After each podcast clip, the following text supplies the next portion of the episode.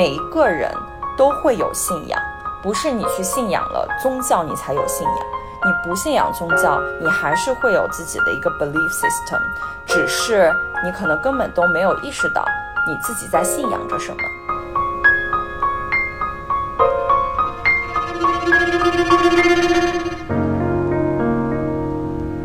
在自我进化中非常重要的一步，就是我们要看到并且去更新自己这些之前没有被看到的限制性信念。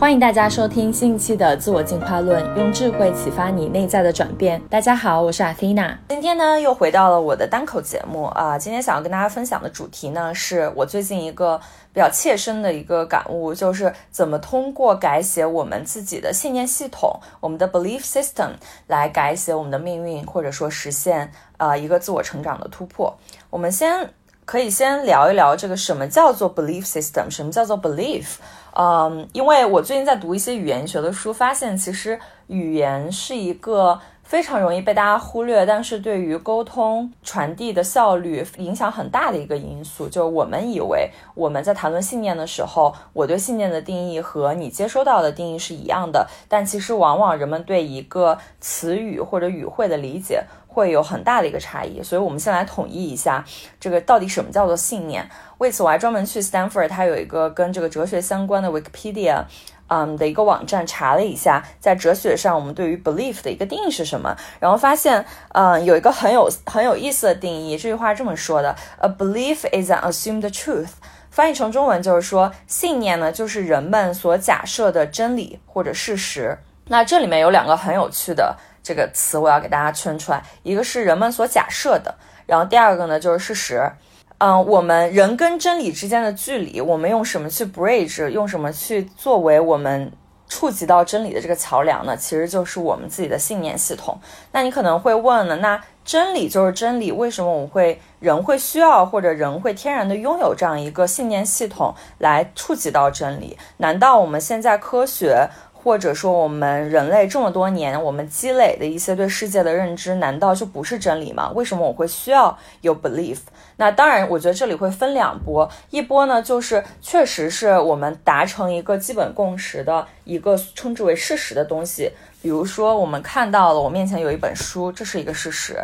呃，然后我旁边有一个人，这是事实，我的名字叫做 Athena，这个是事实。那这些其实是我们不会啊有一些基本冲突的。啊，但是呢，这个世界上还有很多的事情，它是有待被论证的，或者说它是通过很多的经验主义的分析，我们现在达成了一个基本的共识，但它不一定是真理，或者说。呃，可能在未来的发展过程中会被推翻的。那这部分就是我们人类还没有一个达成共识的一些对于事物的理解、判断、观点或认知，在哲学里面我们叫做 proposition，就是主张。那对于这种主张的这种差异之间带来的，就是人们信念系统的不一样。呃，而这些往往都是一些非常主观的，比如说你相不相信这个世界上有神的存在。或者说，你相不相信人类有前世今生？那这个是。在不可知论里的这个范畴内，你目前人是没有办法用一个科学的，或者说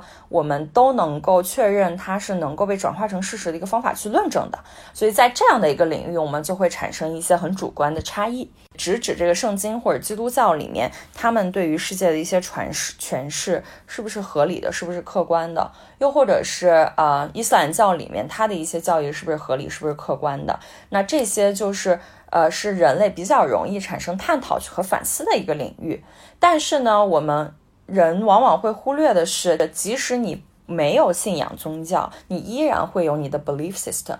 就是每一个人都会有信仰，不是你去信仰了宗教你才有信仰。你不信仰宗教，你还是会有自己的一个 belief system，只是你可能根本都没有意识到你自己在信仰着什么。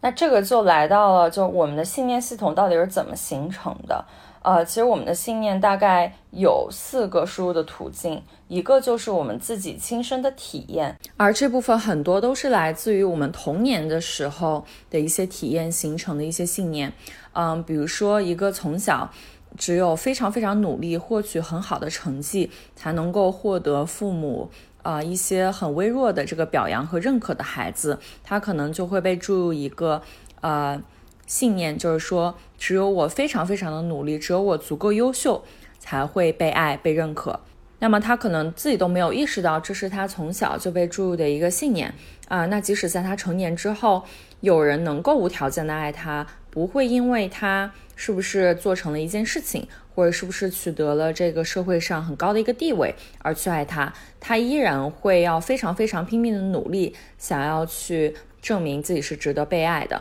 那除非他自己带着觉知去看到，说自己拥有这样一个信念系统，然后把这条信念更换掉，他才能够去转变自己信念导致的一个行为模式。然后第二个呢，就是我们去观察别人的经验，比如说我们通过阅读，呃，通过去观察别人的一些成功或者失败的教训，然后总结出来我们自己的一个信念。比如说，当我们看到了这个，呃。有这么多的人创业失败，我们可能就会总结出来的一个经验就是，创业没有那么，呃，容易啊。创业的百分之九十九的创业都会失败。然后，那第三个就是我们最容易忽略的，就是我们信任之人的灌输，也就是我们从诞生之日起，我们的家庭，我们所处的社会灌输给我们的一些这个社会约定俗成的一些习惯，或者是一些社会规范。而在这个里面，其实有非常多都是没有被人们去反思和验证的。呃，我我前两天读了一本书，这个书叫做《生而不凡：迈向卓越的十个颠覆性思维》。那在这本书的第一章，作者就提出了普世规则里有多少是胡扯或者不 make sense 的。比如说，我们只有读了大学，我们只有拿更高的学历，我们才能够在这个社会上出人头地。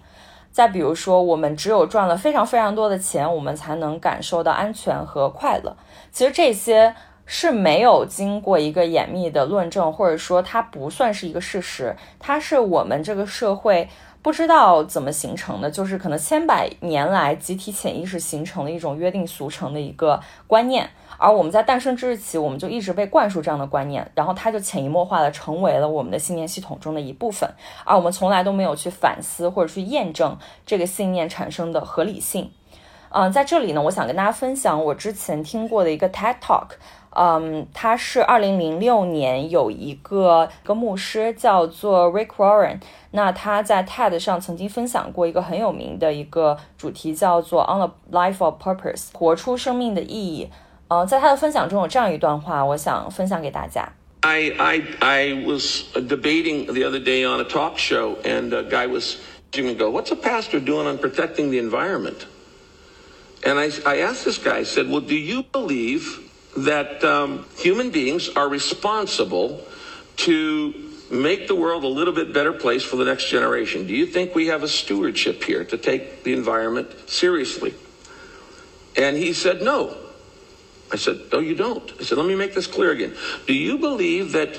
as human beings, I'm not talking about religion, uh, do you believe that as human beings, it is our responsibility to take care of this planet and make it just a little bit better for the next generation? And he said, No, not any more than any other species. When he said the word species, he was revealing his worldview. And he was saying, I'm no more responsible to take care of this environment than a duck is. Well, now, I know a lot of times we act like ducks, but you're not a duck. And you are responsible. That's my worldview. And so you need to understand what your world is, the, the, the worldview is. The problem is most people never really think it through. They never really, they never really uh,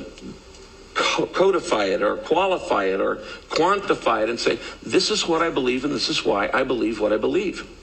I don't personally have enough faith to be an atheist.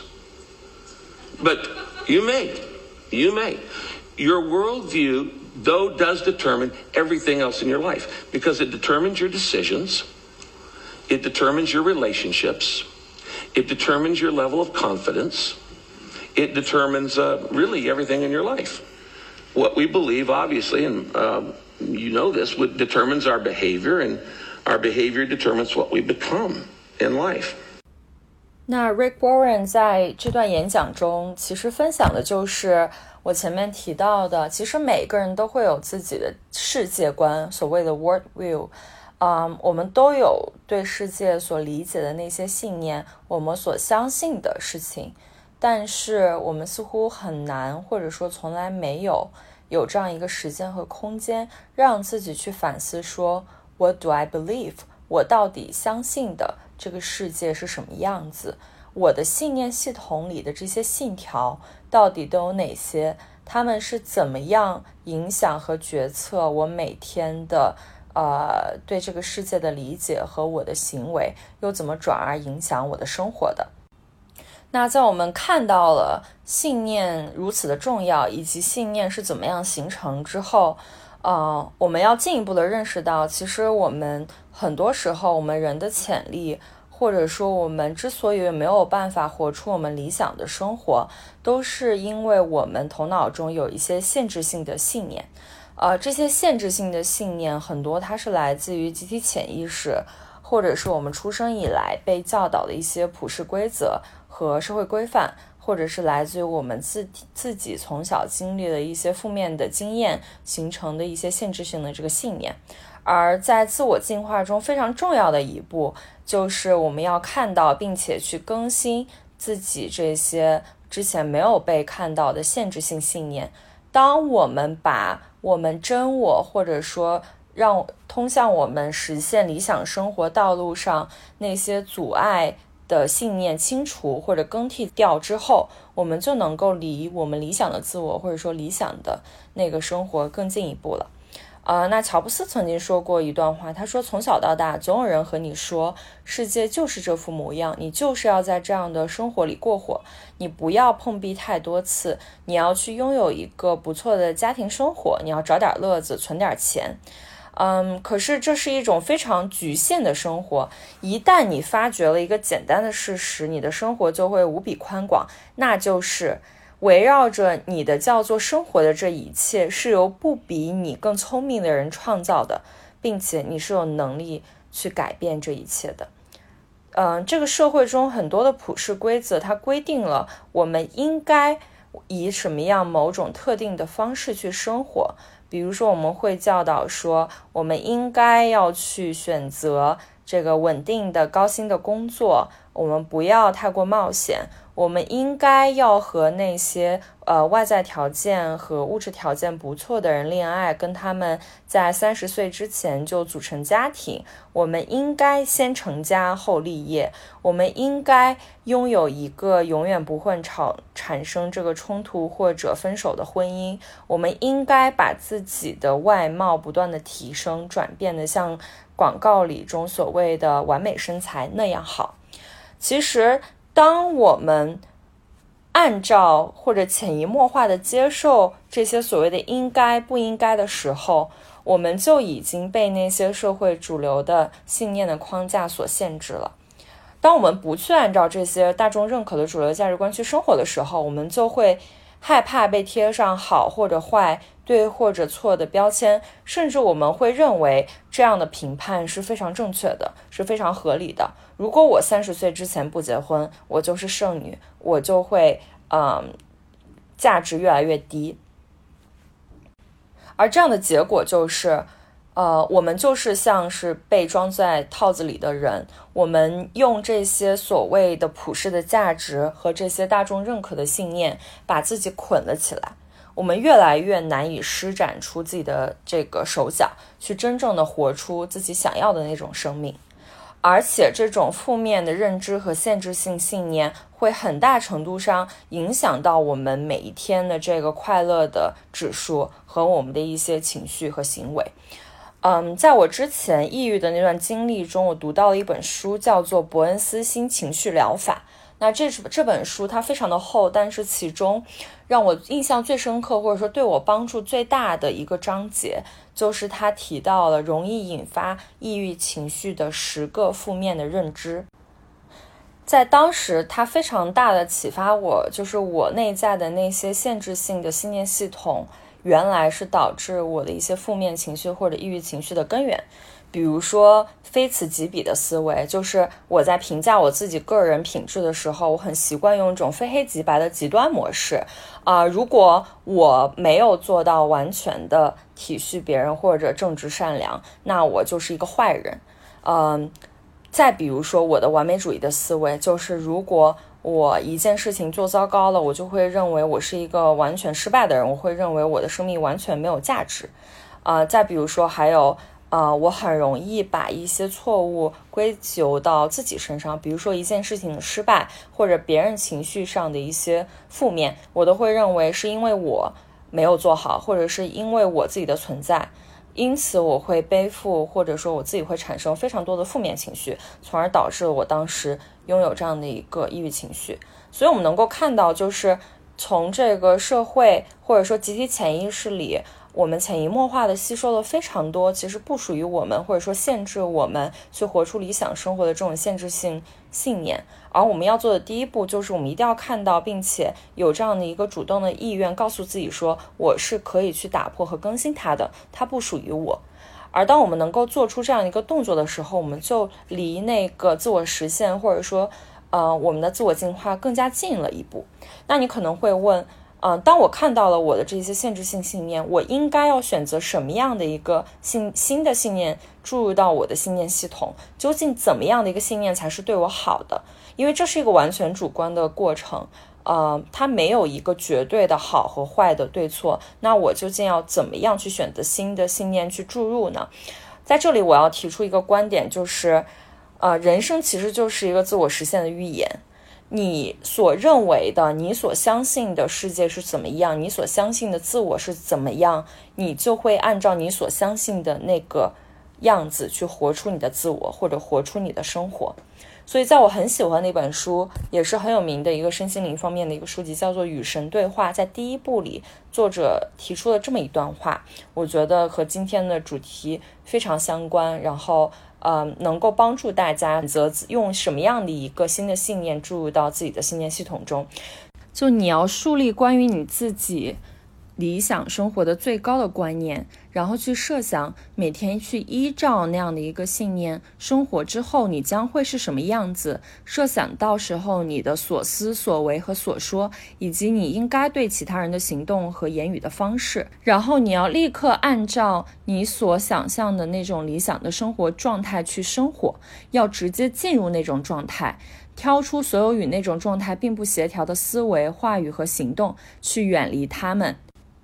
那，嗯，我在读完这段话之后，我其实做了一个很有用的练习，就是你可以寻找一个不被打扰的时间，然后呢，嗯，在你所关心的领域，比如说你的事业、你的关系啊、你的自我成长，然后去一条一条写下“我相信 ”，I believe，我相信什么什么什么，你要把自己的这些信念。啊，一条一条的从那个黑盒子里面抽取出来，去审视自己的信念。比如说，我曾经，嗯，在这样的一个练习中，就发现我在感情中的一个问题，就是我相信只有我足够优秀，才会值得被爱。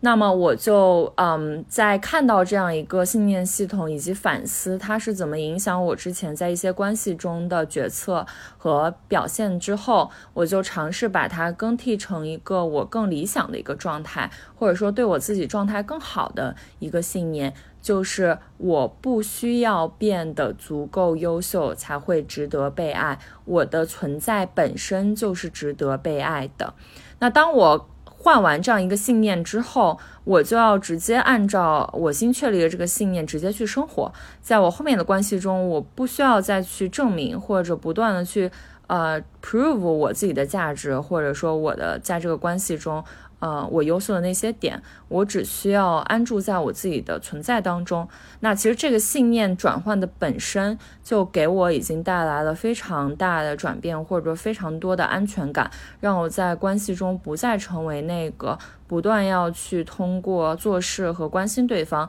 来证明自己价值的那样一个状态。那嗯，其实大家可以通过这样的一个练习去拧转，嗯。看到和拧转自己的一些限制性的信念，而且最重要的就是你要让自己真的按照那种更替后的积极的信念直接去行动和生活。因为当你没有按照这样的一个行动的时候，其实你的信念系统并没有被拧转。比如说，当你害怕不被爱的时候，你就不会跟对方去袒露一些你的阴暗面或者你真实的你的一些缺点。而当你相信，啊，你不管怎么样，你作为你真实的自我都是可以被爱的时候，你并且你按照这样的信念去行动，就你向对方去展露你的脆弱。你的阴暗、你的欲望、你不那么好的一面，而对方刚好接纳了，这样的话，你的那个信念系统就实现了一个由负面到正面循环的一个转变，也会反哺给你更多的信心，去按照你新的这样一个信念系统去生活。嗯，所以大家可以尝试去做这样一个练习，也非常欢迎大家嗯留言跟我分享你关于这一期主题的一些思考。那今天的节目就到这里啦。非常感谢大家的收听啊，也欢迎持续关注自我进化论，我将持续用智慧启发你内在的转变。谢谢大家，拜拜。